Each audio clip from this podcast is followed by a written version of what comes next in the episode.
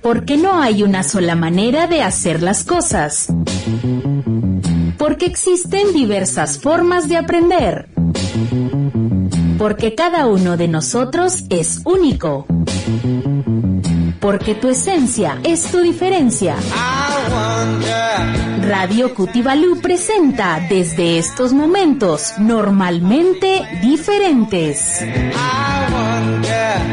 How many times you had sex and I wonder Bien amigos, muy buenos días. Eh, gracias por eh, estar en sintonía de un programa nuevo, normalmente diferentes.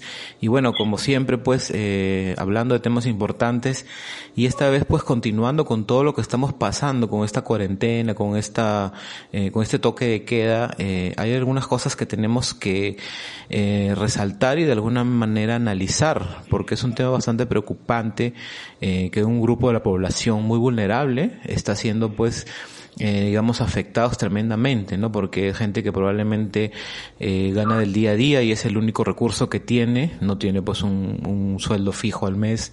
Eh, y también está el tema de cómo es que está que se enfrenta este tema de la manera eh, desde el punto de vista psicológico, ¿no? Los niños, los adultos mayores, las mismas personas que probablemente día a día están trabajando, pero hay un temor, porque ya hemos visto pues que empresas, grandes empresas, están empezando ya a, a ser, digamos, como que no muy colaboradores con sus trabajadores.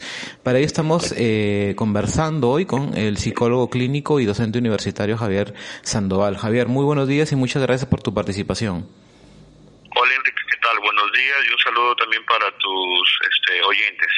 Sí, Javier, fíjate, eh, bueno, siempre conversamos estos temas de salud mental en el programa, pero esta vez como que mm, hay muchas enseñanzas que tenemos que tener en cuenta, pero sobre todo eh, quizás ir ya planificando algunas cosas que se deberían empezar en el tema de salud mental, porque esta crisis eh, de salud que nos ha tocado vivir nuevamente, porque han habido otras eh, en años anteriores, en décadas anteriores, pero esta puntualmente nos deja mucho que ver por el tema de la solidaridad, por el tema de cómo es que hay una empatía con el otro, cómo es que nos cuidamos porque nadie nos protege y cómo es también que vamos a evolucionar luego de esta crisis, ¿no? cuéntanos cuál es tu punto de vista.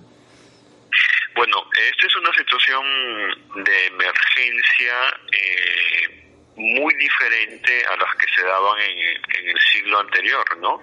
Antes las propias eh, emergencias producto de la guerra interna, por ejemplo, que nuestro país tenía por el tema del terrorismo, eh, hacía de que eh, se comenzaran a restringir la accesibilidad social, ¿no? De las personas hacia las calles. Ahora nuestros enemigos ya no son las armas, ahora nuestros enemigos son los virus ¿no? Y es una una, una forma diferente de, de, inseguridad que actualmente vivimos, ¿no? Entonces, esto nos enmarca en eh, eh, renovar esfuerzos como sociedad, básicamente en tres puntos importantes, desde el ámbito de salud, en, los, en la mejora de la investigación, en aspectos epidemiológicos, ¿sí? Porque de otra manera eso nos garantiza de que como Estado podamos enfrentar mejor a situaciones de este tipo. Por otro lado, tenemos también eh, eh, la propia reacción de la ciudadanía antes de eh, esta situación de emergencia dada por el presidente, ya la ciudadanía comenzó a evocar lamentablemente conductas poco solidarias, ¿no? De ir a los supermercados o los mercados y comprar innecesariamente productos que ni siquiera pertenecían a la canasta familiar. ¿no? Para de otra manera tener, como se dice en stock, pero sin pensar de que había otro buen grupo de ciudadanos que no iban a encontrar el tema de productos básicos pues como arroz, menestra, el azúcar, ¿no? Entonces eso demuestra mucho también un nivel de egoísmo que hay que comenzar a, mejorar y de poco grado de empatía, ¿no? De ponerse en el lugar del otro, ¿no? Y eh, finalmente comienzan, estoy totalmente seguro, a dispararse ya los niveles de ansiedad, eh, eh, cuadros depresivos por este digamos, aislamiento que hay, ¿no? El ciudadano de a pie está acostumbrado a tener una vida cotidiana donde pueda salir, transportarse, mientras que los chicos van al colegio y en general, ¿no? Y todo eso ha sido drásticamente este eh, cambiado, ¿no? Entonces es importante que los adultos en particular eh, comiencen en gran forma a desarrollar algunas estrategias básicas, elementales, donde se pueda incrementar la situación de la comunicación en la familia, el desarrollar o construir, por ejemplo, eh, algunas actividades lúdicas que te puedan permitir un poco canalizar esa tensión o esa ansiedad que se está acumulando en las personas, ¿no? Así es. Y Javier, eh, has tocado un tema muy importante, que es el de la familia, ¿no? Eh, probablemente este tema de los 15 días de, de, cuarentena quizás nos ayude también a conocernos un poco más nosotros, a conocer nuestra familia, que probablemente no la conocemos en el sentido de que pasamos mucho tiempo en el trabajo, los hijos en el colegio, eh, probablemente las parejas eh, solamente se encuentran en la noche, pero también hay un tema ahí de, de, de cómo es que se puede, mm, digamos, eh, establecer esa relación de estar tanto tiempo juntos, ¿no? Porque no están acostumbrados. Sí, definitivamente, y justamente por eso es que los niveles de ansiedad, frustración se disparan, porque es evidente de que como nuestro sistema laboral ha sido tan precario y es tan precario, eh, eh, se aplica la lógica de que la persona que tiene una mejor calidad de vida es quien para más horas fuera de casa trabajando de sola sombra y solamente llega a dormir. Y ese es un punto que debemos comenzar a discutir dentro de nuestro sistema laboral para comenzar a ir haciendo reformas laborales que nos puedan permitir de que las, las personas, los ciudadanos y los ciudadanas puedan tener un mayor, una mayor accesibilidad a sus familias, ¿no? No es posible de que existan ciudadanos que representan casi el 40% de que tengan que levantarse a las 2 o 3 de la mañana y regresar a casa casi eh, de noche, ¿no? Porque eh, este mecanismo laboral que tenemos lo que hace es distanciar a nuestras familias y no como en otros países, Francia, en el bloque europeo, hay un, una ley que obliga al empleador de que no puede quitar horas al, a su trabajador eh, eh, en temas laborales y no tiene que exigirle que exista una interacción con su familia, ¿no? Cosa que en nuestro país lamentablemente no, no pasa, ¿no? Entonces hay que sacar muchas lecciones importantes de este de esta emergencia sanitaria que nuestro país está dando, ¿no? Comenzando primero efectivamente en nuevamente priorizar el tema de la salud mental. Si en estas circunstancias digamos, normales de la vida cotidiana de nuestros eh, eh, ciudadanos, la situación de salud mental es en realidad dramática, imagínate cómo podemos asumir una realidad de aislamiento total. ¿no?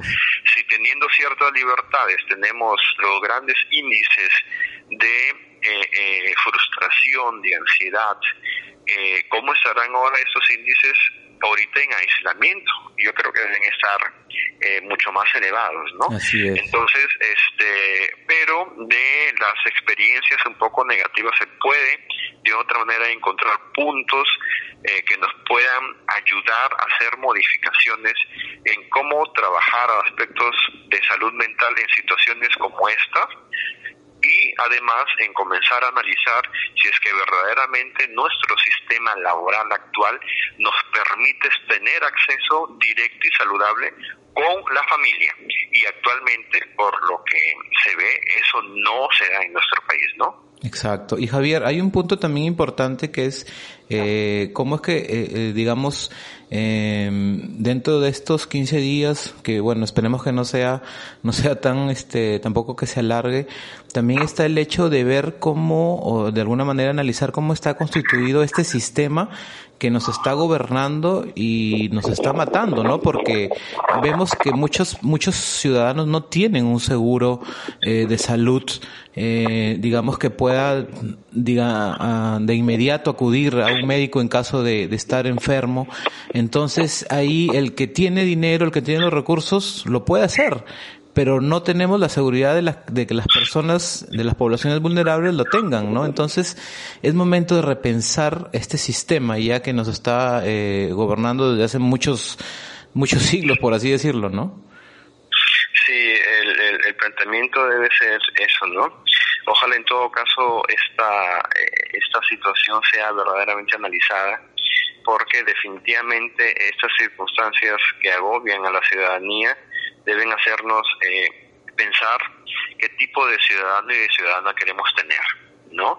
Y definitivamente eh, el que nuestros ciudadanos y ciudadanas, por la precariedad laboral que actualmente viven, estén casi todo el día trabajando y no tener acceso a los miembros de su familia, hijos, hijas o personas de la tercera edad, definitivamente eh, nos debe hacer, eh, nos debe generar un debate para replantear el tipo de sistema laboral que necesitamos tener, no del no del tipo de empresarios que aprovechan estas circunstancias de emergencia para comenzar a despedir a sus trabajadores, ¿no? Para comenzar a, de otra manera, obligarlos a que vayan a trabajar siendo una emergencia sanitaria.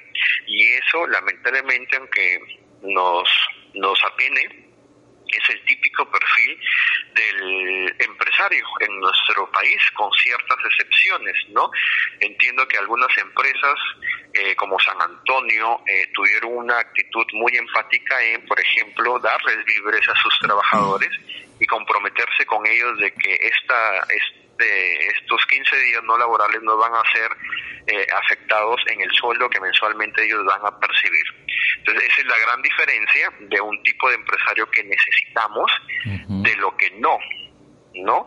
Entonces, es, es básicamente la oportunidad de analizar a profundidad nuestro sistema laboral y comenzar a eh, anexar procedimientos estratégicos de corte psicológico. ¿no?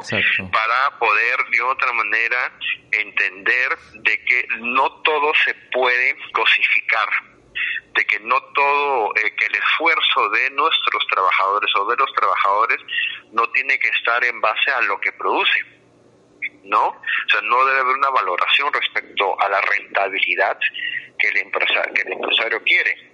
Sin embargo, si planteamos estrategias en las cuales exista una adecuada y responsable interacción, en que el trabajador sepa que a partir, no sé, de su horario laboral de 8 a 5, debe tener el buen hábito de ir a su casa y compartir con su familia sin llevar incluso trabajo al hogar porque es otro otro otro punto, ¿no? Entonces es muy agobiante nuestro sistema laboral y es necesario comenzar a analizar su cambio y su reestructuración progresiva. Sobre todo eso. Y, y fíjate que también hay un punto importante en que, bueno, si bien no se puede tener contacto eh, ahora mismo por tema de disposiciones, las brigadas de salud mental eh, podrían hacer, ¿no? o al menos pensar en, en, un futuro en tener brigadas de salud mental para que de alguna manera interactúe con esa gente vulnerable, ¿no? Con las personas que están este, en, en, en condiciones que no pueden tener dinero, ¿no? Sí, definitivamente. Bueno, desde el Colegio de Psicólogos del Perú se ha generado una campaña de Yo soy psicólogo y quédate en tu casa, que es utilizar las redes sociales para hacer consultas y de otra manera comenzar a trabajar aspectos ansiosos o de poca tolerancia a la frustración justamente por este aislamiento, ¿no? Hay un compromiso ya del Colegio de Psicólogos de usar las redes sociales como canalizadores de estos aspectos eh, eh, que generen eh, cambios de actitudes no y este modificaciones de conductas no pero eso es un lado se, se ve el tema de redes sociales. Pero sin embargo efectivamente se insiste y siempre insistiré que es necesario de que estemos preparados antes de que se den situaciones o circunstancias de ese tipo. Si la autoridad no conoce el perfil psicológico de sus ciudadanos no va a saber necesariamente dónde focalizarse para tener un mejor impacto ¿no? Entonces, actualmente no hay estudios o mapeos que te puedan eh, permitir eh, identificar las zonas más vulnerables, porque, ojo, no es más vulnerable el ciudadano que está en, en extrema pobreza que el que vive en la ciudad porque cuando hablamos de circunstancias psicológicas y emocionales, la vulnerabilidad será justamente por las condiciones emocionales o, que de otra manera su estructura emocional está debilitada o menoscabada, ¿no? Entonces, cuando hablamos de vulnerabilidad emocional o psicológica, nos referimos no enfocándonos en el aspecto sociodemográfico o socioeconómico, sino de qué tan preparada está nuestra ciudadanía para confrontar y enfrentar situaciones como este tipo. Y no todos tienen las herramientas por situación natural, ¿no? De poder enfrentar este aislamiento, porque las circunstancias personales, ¿no? Delimitan mucho esa fortaleza emocional. Así es. Y, Javier, finalmente, ¿cuáles serían tus consejos para enfrentar esta, eh, estos, estos días de que tenemos que permanecer en casa, ¿no? Para que probablemente por un tema de mm, quizás de, de, hogares disfuncionales se genera un tipo de violencia, en otros no, no todos son iguales, ¿no? Entonces queremos ver la manera en cómo se puede canalizar, porque es muy amplio el espectro de los hogares. Sin embargo, es necesario tener algunos tips o consejos, ¿no? Para, para no caer en estos temas de ansiedad, depresión o la misma violencia. Sí, definitivamente existen algunas estrategias psicológicas que la ciudadanía puede aplicarle. Por ejemplo, es importante no estar sobreinformado, o sea, constantemente ver las noticias para ver, por ejemplo, en esta situación este, de, emergencia sanitaria, cuántos casos van, eh, estar constantemente buscando información respecto a la sintomatología de esta enfermedad, porque en el fondo, aunque no lo creas, eh, puede existir un gran índice de personas que sean este, eh, que sufren o que sufran, ¿no? Alguna sintomatología, pero no por estar, este, digamos, infectados, ¿no? Sino porque ya hay un componente psicológico que condiciona al organismo a desarrollar, ¿no? Esta sintomatología y puede confundirse. Lo otro es que no estar eh, de otra manera eh, pensando eh, de que nuestra ciudad pueda ser de otra manera y se puedan incrementar los casos, ¿no? No tener ideas de catastróficas en las cuales si no se cuida uno puede estar eh, contagiado, ¿no? O el que alguien pues tenga gripe no quiere decir de que pueda tener este virus, ¿no? Entonces hay circunstancias en las cuales sí se tienen que manejar. Lo otro es importante desarrollar juegos lúdicos que te puedan permitir un poco canalizar esa ansiedad, ¿no?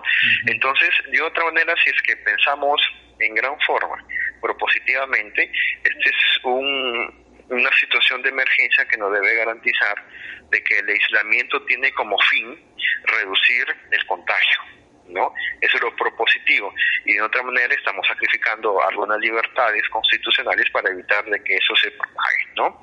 Entonces es importante llamar a la calma, es importante mantener contacto con nuestros ciudadanos y es importante también sacar aprendizajes positivos de esta situación negativa comenzando de hasta qué punto nuestro sistema, reitero, laboral, nos permite desarrollar mecanismos socioemocionales que nos puedan permitir estar en constante eh, contacto con nuestra familia y no precarizar la situación laboral de los trabajadores.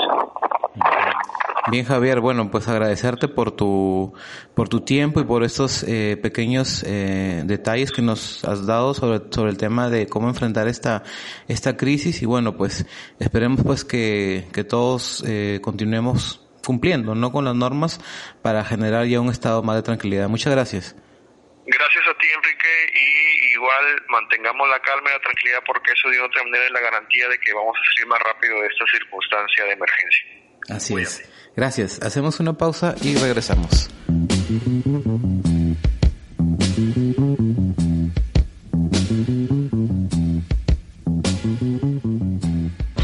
Amigos, continuamos eh, a través de Normalmente Diferentes y ahora estamos en comunicación con Ana López. Ella es coordinadora del colectivo Yo Cuido. Ese colectivo es muy importante, ¿por qué? Porque, eh, digamos, agrupa a los familiares cuidadores de las personas con discapacidad y es muy importante tener en cuenta en este momento de crisis eh, de salud que estamos viviendo porque son personas que probablemente quisieran tener un trabajo pero no pueden porque tienen que cuidar a sus familiares, no tienen un ingreso fijo, no tienen un ingreso mensual y por ende no tienen un acceso al seguro en algunos en algunos eh, casos, ¿no? Y lo más preocupante es que eh, en este tema de emergencia no sabemos cómo están haciendo porque hay muchas citas que están siendo postergadas. Ahora Ana nos va a hablar un poco más sobre esto. Ana, muy buenos días y gracias por tu participación.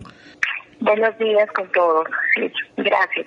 Eh, sí, en realidad eh, esta situación que estamos viviendo actualmente nosotras las cuidadoras, en realidad es preocupante porque muchas de nosotras de las cuidadoras, por ejemplo, necesitamos insumos básicos de protección para las personas que cuidamos, como por ejemplo mascarillas, alcohol en gel, desinfectantes, medicinas, para poder eh, cuidar a nuestro paciente. Y sin embargo, no, no, no contamos muchas de nosotras con esto. También creo que es importante que nosotras debemos ser consideradas eh, en un plan de vacunación. O sea, se habla tanto de, del paciente, o sea, de la persona que cuidamos, pero también deben de tomarnos en cuenta nosotras, porque si nosotras nos enfermamos, ¿quién va a cuidar? de nuestro paciente, quién va a cuidar de nuestro hijo, quién va a cuidar de nuestra madre, quién va a cuidar de esa persona que es dependiente de nosotros. Y hay que tener en cuenta que nosotros somos eh, eh, la primera persona que ellos tienen contacto. Ellos son personas vulnerables.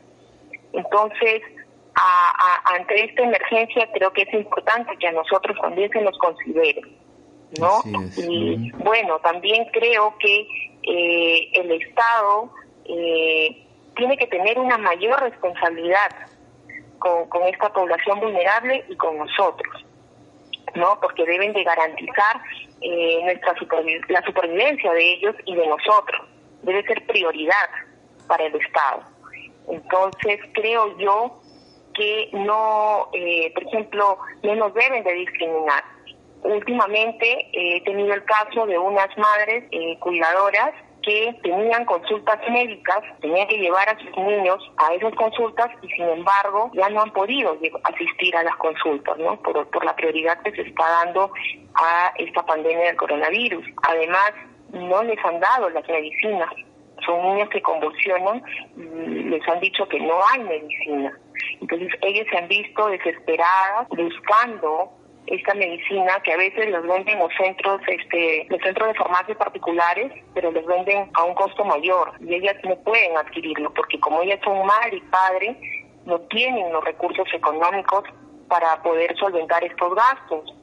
A ellas eh, a veces realizan labores, por ejemplo, realizan alguna eh, algún producto para venderlo, pero sin embargo ahora con esta restricción no pueden salir a la calle a vender ningún producto para poder solventar justamente los gastos que presentan sus pacientes. Así es. Y bueno, y con respecto con respecto a, al tema de, bueno, que ha salido una pensión, bueno, creo que es necesario cambiar la forma de la evaluación del sistema focalizado del CIFO, porque en realidad no sé si todos van a ser beneficiados, van a ver, se van a ver beneficiados con este con esta pensión porque yo no sé cómo van a, determinar qué persona va a recibir y qué persona no, porque tengo entendido que ellos se van a basar de acuerdo a un censo que se realizó en el año 2017, pero del año 2017 a la actualidad yo creo que esa data debe haber cambiado. Hay muchas familias en las cuales eh, se cuenta con una persona adulta, mayor, y hay de repente una o dos personas con discapacidad. yo no sé cómo van a cómo van a poder filtrar esa información. Eh, no sé si se las van a solicitar de repente a, a Conadis, a la Somapet. Bueno, sobre todo hablo también por las zonas rurales y el Bajo Piura, que son las zonas más olvidadas justamente por el Estado. Hace unas semanas atrás, bueno, casi un mes, estuve por eh, el centro de poblado de Ingenio, que queda a 25 minutos de Morropón, y nos comentaban ahí la mayoría de, de, pobladores que ahí no llega ningún taller de la UMAPET, ni tampoco llega eh, ninguna campaña médica cuando alguien se pone mal, eh, muchas veces tienen que llevarlos hasta Morropón, pero a veces no pueden salir de ahí porque hay una quebrada, son unos ríos que tienen que pasar y cuando cuando eso este sube no pueden ya trasladarse de un lado a otro, prácticamente viven aislados. Entonces yo pregunto también por qué este las autoridades son tan o sea, no son tan ciegos ante estas necesidades. Creo que solamente creen que Piura es ciudad y algunos alrededores, pero no es así. También hay que pensar que en, la región hay personas que viven en las zonas rurales y en el Bajo Piura. Así es, Ana, y con este problema, con este problema eh, es necesario repensar este sistema de salud tan precario y tan egoísta que tenemos, ¿no? Porque probablemente ahora la persona o la familia que tiene dinero puede acceder a las terapias, a las medicinas, eh, al internamiento, pero las personas que son humildes, como tú dices, de, de zonas eh, vulnerables que están en el alto, en el medio, en el bajo Piura, no pueden acceder a este sistema básico, ¿no? Así es, sí, no pueden acceder. Y en algunos casos tienen que hacer sacrificios para poder traerlos aquí justamente a la ciudad, ¿no? Y poder llevarlos, que puedan tener de repente ciertas terapias, ciertas consultas, ¿no? Y la idea es que todos tienen derecho a la salud, no unos cuantos, sino todos tenemos derecho a la salud y sobre todo eh, todas como cuidadoras lo que queremos es brindar calidad de vida a nuestros pacientes y para nosotros también. Ajá, a nivel de Piura, ¿cuántos cuántos eh, familias, cuántos miembros alberga este colectivo Yo Cuido? Eh, actualmente ya son 80 familias, 80 familias que conformamos Yo Cuido Piura. ¿Y cuál es la situación de, de, estas personas? Porque no todo es igual, pero pienso yo que debe ser muy complicado en la mayoría de casos, ¿no? Sí, tengo mamás que tienen casos, personas con discapacidad severa, que cuidan, por ejemplo, tienen una hija con un problema neurológico y también cuidan a adultos mayores que son sus padres. Mm. Y la verdad que eh, para ellos, este, incluso ayer el día, en la tarde, me me comuniqué con una mamita que me dice que su niña eh, justamente está irritada, eh, está un poco mal no sabe ella cómo hacer para, no sabe si llevarla o no llevarla al, al hospital, ¿no? Pero sin embargo yo le he dicho que se quede en casa por, y que llame al 113 para cualquier consulta con el sistema de salud porque creo yo que es importante eh, que, que salvaguarde ella su, su salud, ¿no? Porque al sacar a su hija y llevarla de repente al centro de salud, expone a su niña y se expone ella también a, la pandemia que estamos viviendo actualmente, ¿no? Exacto. Ahora también es un es un punto importante hablar de lo que es la salud mental de los familiares cuidadores, ¿no? Que eh, normalmente no se toca, pero digamos que el Estado debería involucrarse mucho más ahora eh, sobre todo para enfrentar este tipo de, situaciones que no van a ser, viendo el panorama muy frío, no van a ser las únicas eh, crisis que podamos eh, enfrentar, ¿no? Bueno, en realidad te comento, nosotras las cuidadoras no tenemos horario de entrada ni de salida, o sea, nosotros trabajamos las 24 horas del día durante los 365 días del año no tenemos vacaciones y siempre vivimos esta situación a veces de cuarentena, eh, sobre todo en las épocas eh, de frío. ¿Por qué? Porque justamente es la época en la cual nuestros pacientes son, se, exponen más a estas enfermedades respiratorias. Entonces, prácticamente eh, nosotras como no trabajamos, porque no nos pagan, nosotras cuidamos por amor, prácticamente eh, lo que estamos haciendo en algunos casos, algunas estamos reforzando lo que año tras año vivimos, ¿no? El uso de la mascarilla, el lavado de las manos, pero claro, no en todas las familias es lo mismo, porque algunas por falta de recursos económicos, eh, no pueden brindarle esta protección a sus niños. ¿no? Claro, y sobre todo que, eh, digamos, en, un, en, en estas medidas tan este contundentes que se han tomado, eh, no se no se piensa en algún momento en que existe una población muy muy muy vulnerable como ustedes, ¿no? Que necesita pues movilizarse y necesita atención inmediata, ¿no? Sí, en realidad sí, esa es la preocupación de todos nosotras y bueno y sobre todo creo que también es responsabilidad del Estado el tema de la información con respecto a esta pandemia. Debe ser esta información, o sea, de de cómo prevenirla, de cómo eh, tratarla y esta información que brinden las autoridades debe ser en un lenguaje sencillo y en todos los lenguajes que llegue justamente a las personas con distintas discapacidades, ¿no? Por ejemplo, que haya información en lengua de señas, eh, que justamente son para las personas con discapacidad auditiva, también que llegue para las, personas con discapacidad visual, ¿no? Que llegue esta información a todos ellos, porque eh, es importante, eh, creo yo, la información para poder prevenir esta pandemia. Ana, puntualmente, ¿qué están ustedes eh, trabajando? Para que el gobierno atienda esas demandas que por mucho tiempo están solicitando, para que la gente comprenda la dificultad y lo difícil que es la realidad del familiar cuidador en Perú? Bueno, nosotros lo que le estamos pidiendo al Estado, sobre todo al gobierno, es que se nos reconozca a nosotros nuestro trabajo, las cuidadoras, porque nosotros prácticamente realizamos un trabajo invisible. Actualmente se cuenta con una ley para las personas con discapacidad, pero no se cuenta con una ley de protección al cuidador. Y nosotras justamente somos las personas que estamos detrás de esa persona con discapacidad, que tenemos también un desgaste físico, emocional y psicológico, ¿no? Pero te imaginas estar todo el día cuidando al paciente, nos cansamos. Y más aún si trabajas, entonces tienes doble responsabilidad, o sea, tu paciente y cuando sales a trabajar tienes la preocupación de cómo está tu paciente, cómo está tu familiar dependiente, que si le han dado la medicina, que si ya lo cambiaron, que si comió, entonces eso al final esa preocupación este, conlleva a un estrés. Muchas de nosotras no trabajamos, no trabajamos justamente por eso, porque pensamos que somos las únicas que podemos cuidarlo, no otras personas. O aparte también no contamos con el apoyo de ningún familiar.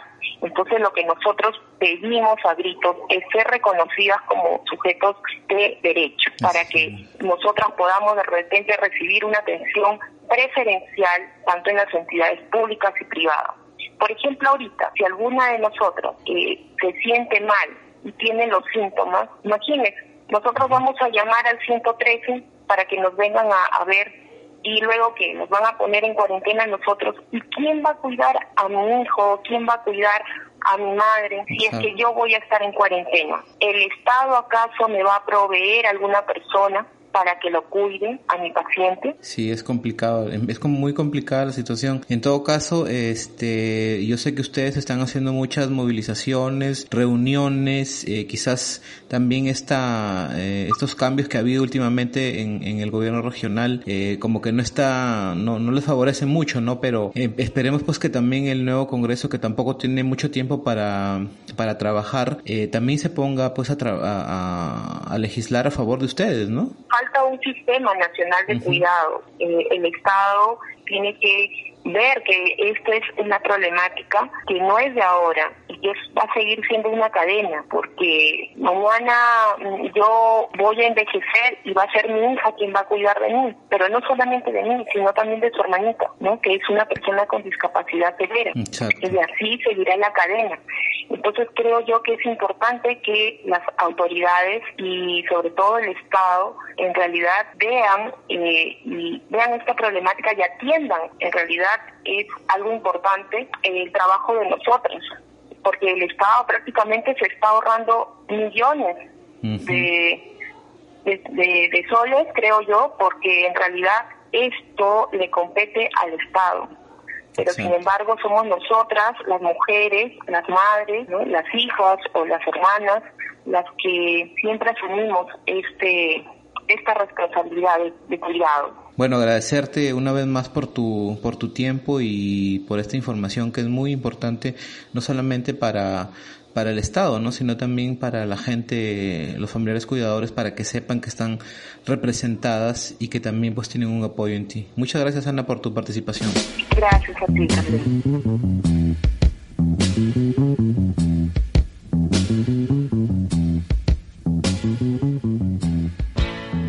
Bien amigos, continuamos en Normalmente Diferentes hablando eh, sobre este tema pues no de la, de la emergencia sanitaria que estamos enfrentando por el tema de, del coronavirus y todo lo que está eh, sucediendo en el Perú. Eh, ahora estamos en conversación con Fernando Casanova, es un ecopoeta piurano, para que nos grafique un poco cómo es que está impactando este tema en, de alguna manera en repensarnos como, como seres humanos, ¿no? Y sobre todo, eh, qué es lo bueno que debemos sacar de toda esta crisis. Fernando, muchas gracias por tu participación. Hola, hola Enrique, muchas gracias por, por llamar ahora. Un saludo a todos los piranos, todos los peruanos y todos los amigos de gracias por interesarte en esto. Eh, en efecto, estamos viviendo hoy en día eh, la vida real. Yo lo veo así. Esta siempre fue la vida real, Enrique. Esta siempre ha sido la vida real. Siempre hemos estado en este planeta donde hay, donde hay virus, donde hay contaminación, donde hay eh, muerte, donde hay psicosis, donde hay egoísmo, donde hay envidia, donde hay virus eh, del espíritu también, que nos han llevado, evidentemente, a sufrir esto, pero no por el virus en sí, sino por la forma en que nosotros hemos concebido y hemos estructurado nuestra sociedad, una sociedad totalmente dependiente, totalmente dependiente de un supermercado. Cuando sabemos que la Tierra no, siempre, a lo largo de la existencia del hombre, ha producido lo necesario para que sigamos evolucionando en este en este espacio. Tenemos un río entero que nos proporciona agua, ahí está, pero lo hemos contaminado. Queremos y lo seguimos contaminando. Y queremos comprar el agua embotellada en vez de cuidar el río. Queremos eh, ir al supermercado en vez de aprender a cuidar los espacios de tierra. Eh, y hemos creído que el desarrollo y el avance como sociedad significaba tener el celular más moderno o eh, la ropa más sofisticada o las actitudes más egoístas. evidentemente no se trata de una idea sádica ni masoquista, pero me lo digo yo mismo y se lo, y se lo digo a la gente, bienvenidos al mundo real. Este es el mundo en el que estábamos viviendo, un mundo en el que hay que darse cuenta que mucho más importante es un médico que un, un idiota en la televisión. Disculpen la palabra, pero creo que con lo que está ocurriendo algunas licencias podemos darnos y tu radio audiencia sabrá entender. El mundo real, Enrique, no es la banca. El mundo real no es las hipotecas, no son los créditos. El mundo real es esto. El mundo real es la vida y la muerte saber si estamos sanos para enfrentar una situación así, pero sobre todo conocernos, conocernos interiormente, saber si tenemos la capacidad de compartir, de ser una comunidad como un equipo de fútbol que se enfrenta a un contrincante que en este caso es un virus. Somos realmente una comunidad integrada, somos realmente una comunidad con conciencia, hemos dado la talla como para decirle a las demás especies queremos seguir viviendo realmente hemos dado la talla. Hemos visto, estamos viendo en Italia la situación paradójica en la que las personas lamentablemente y muy, muy con mucho dolor están perdiendo la vida en los hospitales, incluso a falta de ventiladores para tratar la enfermedad. Sin embargo, la vida, esa paradoja tan tan profunda que que nos que sigue llenando nuestras bibliotecas con libros tan alucinantes como La peste de Camus y este estos magníficos libros este de teorías conspirativas como Fahrenheit 911 o 1984 de Orwell, que esta vida así de paradójica, mientras en los hospitales están nuestros hermanos, porque hoy en día yo ya no quisiera llamarle a la gente italiano, chino, no. Ya eso, hoy en día decirlo suena hasta ridículo, querido Enrique. Mm. Hoy en día somos una raza, una raza que necesita ser una sola y que yo estoy seguro que tú, yo, eh, las personas que nos están escuchando, los niños, los ancianos, si estuviéramos frente a una catástrofe como, una catástrofe como la que está ocurriendo ahora en Italia eh, y que podría espero que no llegar aquí, vamos a tener esa voluntad que es propia del ser humano porque el ser humano, yo siempre lo he considerado, desde mi punto de vista, un, ser un ser solidario, un ser perfecto, porque la, si hay una creación, si hay Dios, Dios nos hizo perfectos, pero no hemos sabido manejarnos. Eso es lo que está pasando. Yo hoy día limpié mi casa, Enrique, aquí en Lima, y he sacado aproximadamente, creo que medio kilo de smog más que de polvo. Tenemos cuatro días de sol en Lima, un sol extraordinario, y la paradoja, la paradoja total. En Madrid, en Italia, los animales están tomando las piletas de agua, las plazas de armas. Están caminando hoy en día las parihuanas y los flamencos por, los, por el cauce del río Piura, cerca del centro de la ciudad. Las luisas están acercándose a las ventanas. Animales muy nerviosos, pero muy hermosos, además, casi con un celeste increíble, que antes ya se habían, parece, extraviado, llegando al punto a mi preocupación de que podrían haberse extinguido. Han vuelto a las ventanas, están acercándose, ya no tienen miedo, ya no nos ven como, como, como seres eh, que pueden poner en peligro su propia existencia. incluso la de los animales y la de nosotros mismos. Así es. Y Fernando, sí, sí, y, y, Fernando, hay un tema también importante que es eh, ver cómo es que reaccionan a nivel internacional, por así decirlo, eh, este sistema, ¿no? Que probablemente no es la última ni la única experiencia que ha tenido en crisis, pero que posterga el, al ser humano, ¿no? Porque imagínate, no, no hemos, no, no, es una crisis nueva de tema de salud y seguimos con los mismos problemas. Es decir, no tenemos un, un, un sistema de salud que, que beneficia a todos, eh, a las poblaciones más vulnerables, pero siempre se fortalece las grandes corporaciones, ¿no? Sí, mira, acá hay una situación muy clara, Enrique.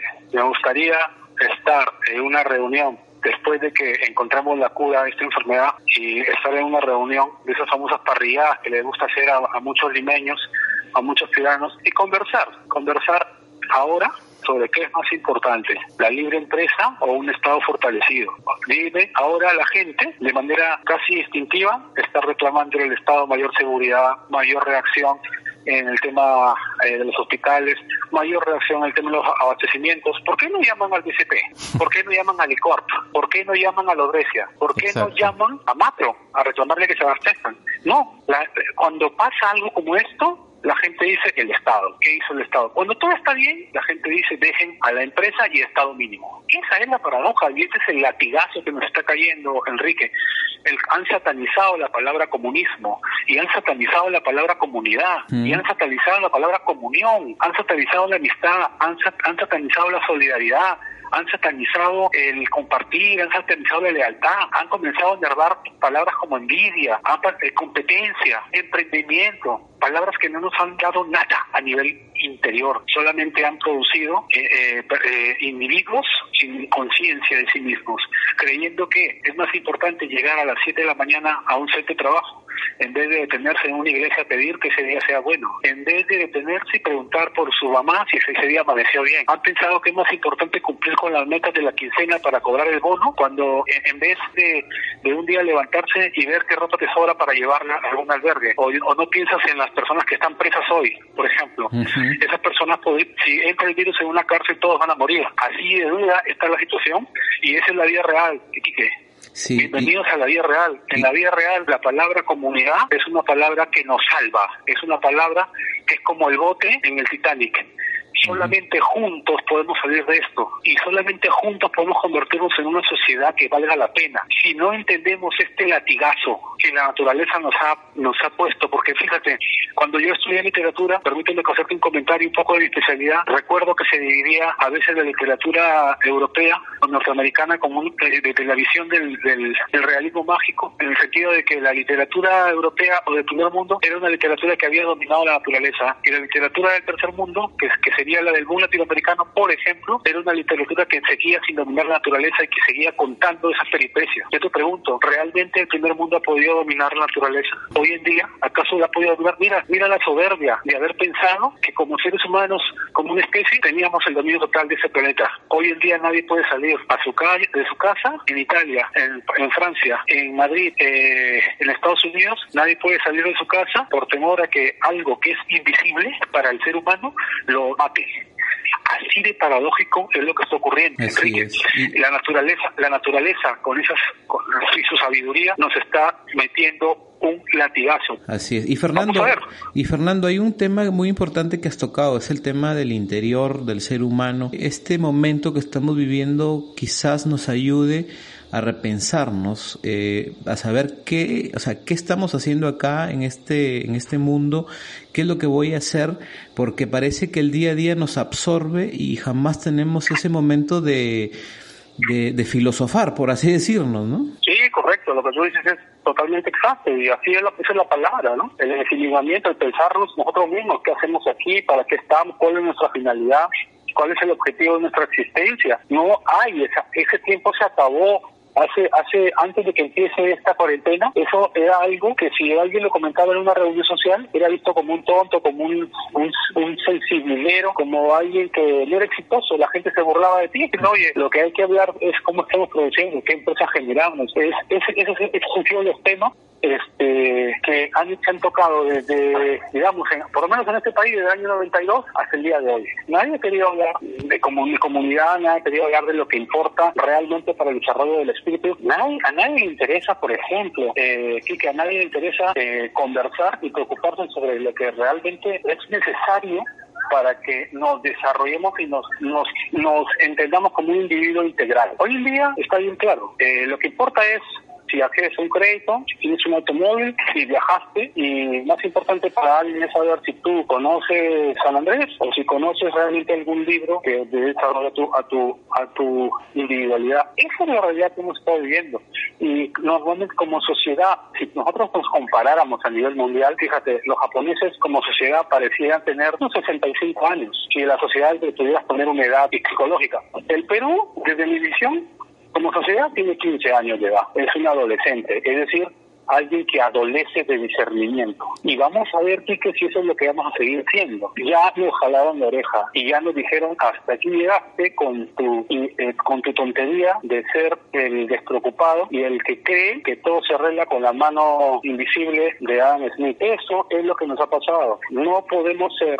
tan tontos de creer que una sociedad se arregla sola por, la, por el simple ejercicio comercial de corporaciones. A este país, aquí en Perú, le han venido manejando ocho, ocho familias que simplemente ven, ven hacia, entienden, entienden la vida como un espacio resultante. Es decir, si como corporación yo me, me potencio socialmente, entonces las personas que están a mi alrededor se van a beneficiar. Eso es lo que, eso es lo que ha entendido esta sociedad, eso es lo que ha entendido esta, esta, esta familia. Mientras ellos no viven aquí, viven en el extranjero, pero quieren seguir lucrando. Hace poco yo he estado eh, leyendo a propósito de esta situación que estamos eh, pasando, el, ese manifiesto situacionista de los jóvenes del año 66 que dio pie al famoso mayo del 68 en Francia, donde los jóvenes dijeron, digamos sin tiempo, el tiempo es un tiempo muerto, digamos totalmente, no quisieron en el año 66 los jóvenes seguir recibiendo órdenes verticales de un Estado que los mandaba a trabajar de 7 a 7, porque eso no es vida, porque si una persona trabaja 12 horas y su vida continúa siendo la misma, entonces no tiene ningún sentido el trabajo. Y cuando me refiero a que su vida siga siendo la misma, no me refiero a que mañana más tarde ese negro que se ha comprado una casa o se ha comprado un automóvil o se va de viaje. No, me refiero a que si esa persona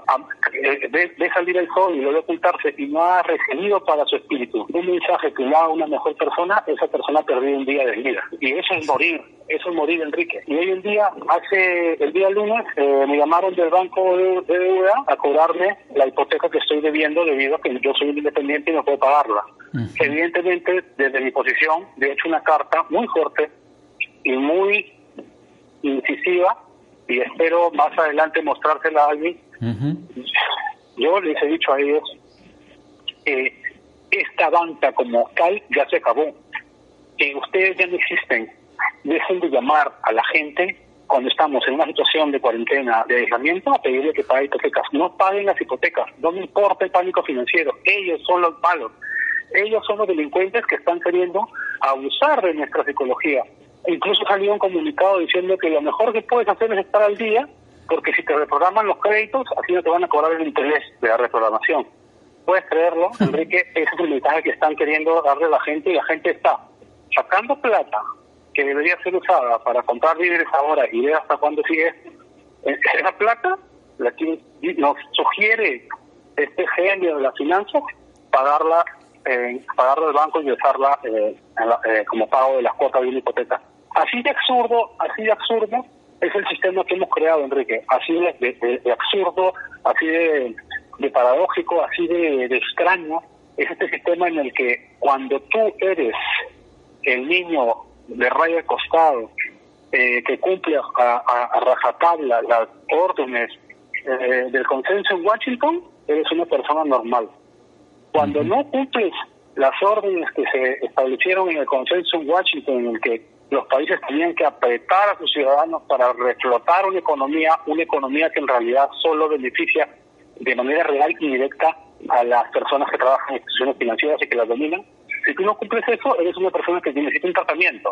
Y es que así, así de paradójico es que los manuales de enfermedades mentales cada vez van incrementando los conceptos de los tipos de enfermedades. Porque una persona que hoy que antes de esta, de esta pandemia hablaba de frustrar, por ejemplo, el pago a la banca, una banca que nos cobra 38, 39% de interés, es salvaje, es macabro, es delincuencial.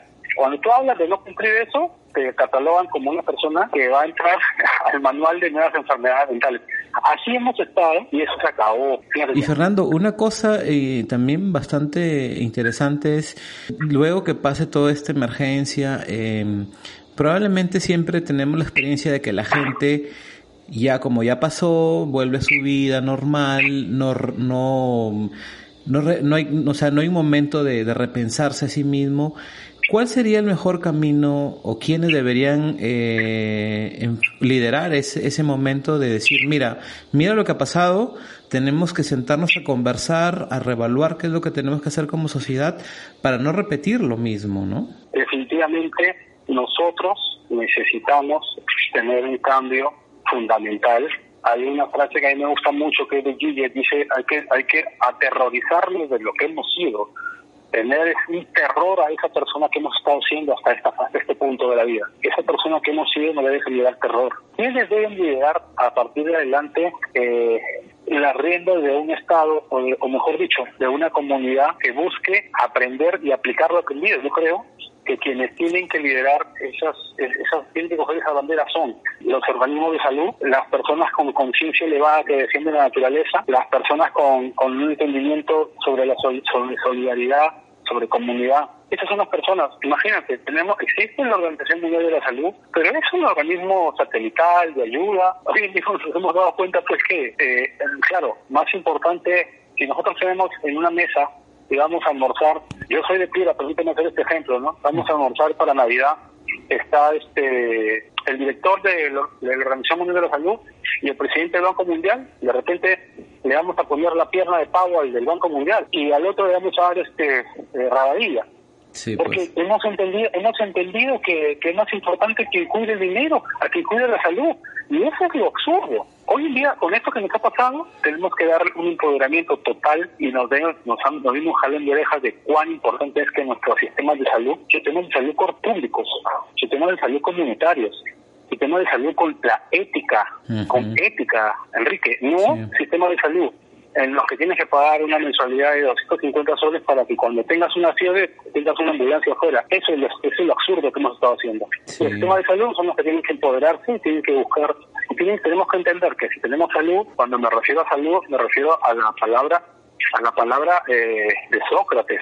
Me refiero a la salud, cuerpo cuerpo sano y mente sana, una salud integral, que la mente tenga salud. Primero, que seamos unas personas sanas mentalmente, que tengamos una psicología eh, estructurada, que seamos eh, individuos conscientes de nuestra existencia y nuestras obligaciones como individuos en esta sociedad, que intentemos parecernos a Japón, que intentemos parecernos un poco a los noruegos, que, que, que, son comunistas, eh, digamos, en el concepto más religioso de la palabra.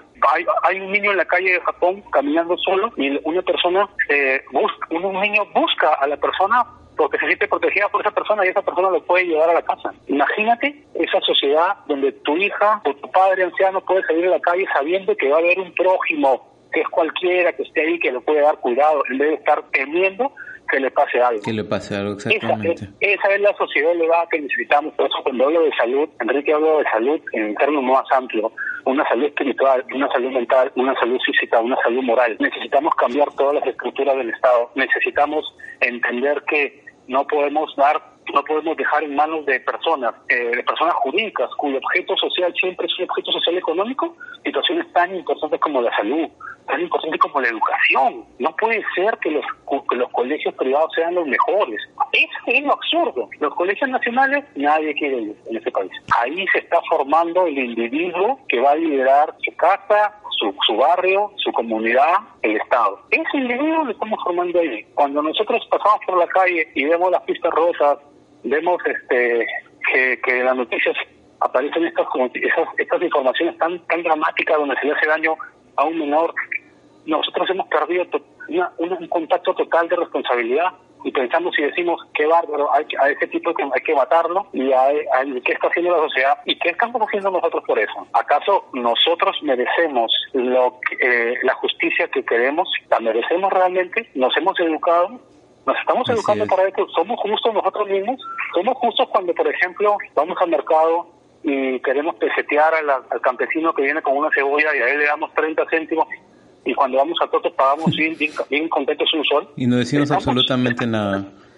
¿Estamos realmente mereciendo nosotros una sociedad igualitaria, una sociedad justa? Mira, todo eso hay que repensar, todo eso, hay que repensar esta sociedad la hemos construido realmente bien, nuestros hijos van hacia, van por el camino correcto a una sociedad que los libera, que los purifica. Somos nosotros también responsables de la desgracia que está ocurriendo. Mira cómo se ha disparado el racismo, la discriminación por sexo, la, eh, la intolerancia a todo nivel. Y déjame decirte, la estupidez hoy en día también es una pandemia, estimado amigo. la falta de lectura, la falta de compromiso de uno mismo, de, enterarse, de, leer y, estudiar antes de hablar. No lo estamos haciendo. la estupidez. Como decía de Negri, ¿no? Como decía de Negri, ¿no? Este, hay que informarse antes de hablar, pues, ¿no? De, Negri en eso, él era totalmente comunista y citaba el libro rojo de, Mao, y decía el que no el que no sabe no debe hablar, ¿no? Y eso no significa que eh, eh, digamos que como no sabes tú tengas la oportunidad de saber, al contrario, para hablar entérate. Y el Estado tiene que dar las facilidades para que tú sepas de lo que estás hablando. Y para eso tiene que generar universidades fuertes, colegios fuertes, colegios bien, colegios buenos colegios para que cada individuo tenga el acceso a una educación y no estés culpando a los demás de tus propias eh, imposibilidades, porque si tienes una universidad, un, hospital que te va a brindar eh, una verdadera salud, no tienes por qué estar culpando a los demás, tú mismo te haces responsable de lo que te pase y no te, no te apuestas en la maca de, la culpa de, que la culpa la tiene otro. Entonces, somos responsables por muchos, muchos por, por acción y otros por omisión. Cuando pasamos por un un distrito y vemos todo el basural que hay en las verbas y no decimos nada.